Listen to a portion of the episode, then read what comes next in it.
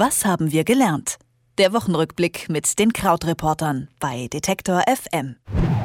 Der brüchige Frieden in Syrien, die Hannover Messe und die Sinus-Studie über deutsche Jugendliche.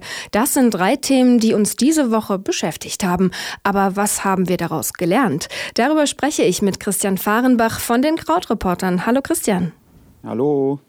In Syrien bröckelt der vermeintliche Frieden und die Verhandlungen stocken. In der Nacht zum Donnerstag wurden bei Luftangriffen auf ein Krankenhaus in Aleppo mindestens 30 Menschen getötet. Wie schätzt du die aktuellen Entwicklungen in Syrien ein?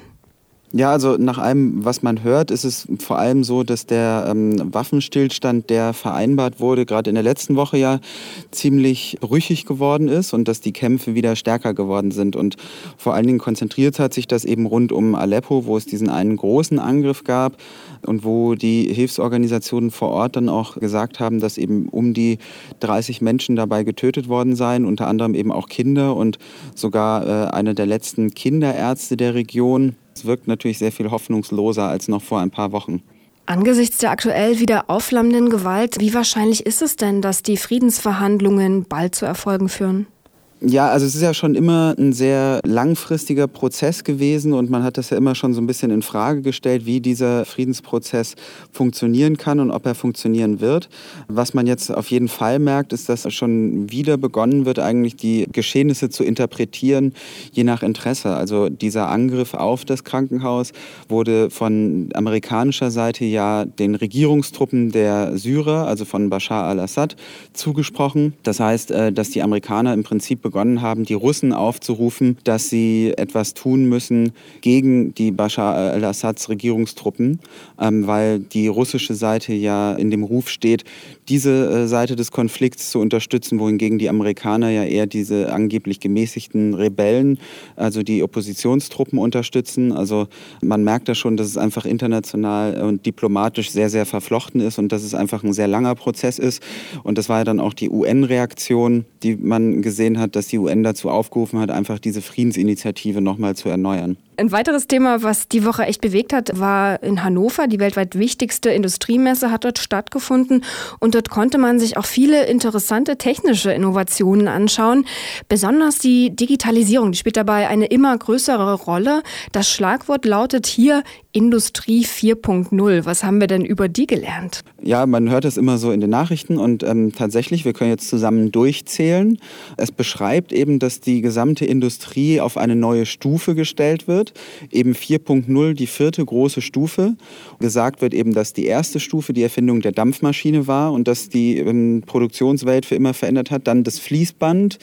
Stufe 3 sind Computer und ähm, Digitalisierung jetzt ist und Vernetzung ist die Stufe 4. Das heißt also, dass innerhalb der Fabrik die Produktionsprozesse oder die Prozesse einfach durch Netze und durch das Internet stärker miteinander verbunden sind, aber auch, dass Firmen nach außen hin zu Zulieferern über das Internet verbunden sind, beispielsweise indem einfach automatisch Bestellaufträge ausgelöst werden und da keine Menschen mehr dabei sind. Und da hat man in Deutschland sich entschieden, ähm, dass man das äh, mit diesem Schlagwort Industrie 4.0 belegt. Eröffnet wurde die Messe ja von US-Präsident Barack Obama und der hat nicht nur über die Technik gestaunt, sondern auch die Flüchtlingspolitik von Kanzlerin Angela Merkel gelobt.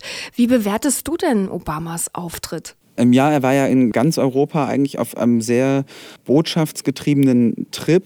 In Deutschland ging es ja sehr stark um TTIP. Es waren ja dann auch wieder TTIP-Demonstrationen gerade in Hannover, also dieses Freihandelsabkommen mit den USA, wo es letztlich darum geht, dass zwischen den USA und Europa Produktionsstandards harmonisiert werden sollen. Und Gegner befürchten, dass dadurch die Standards insgesamt sich senken, wohingegen Befürworter sagen, dass eben, wenn man Zölle abschafft und solche Standards harmonisiert werden, das der Wirtschaft auf beiden Teilnehmerseiten gut tut.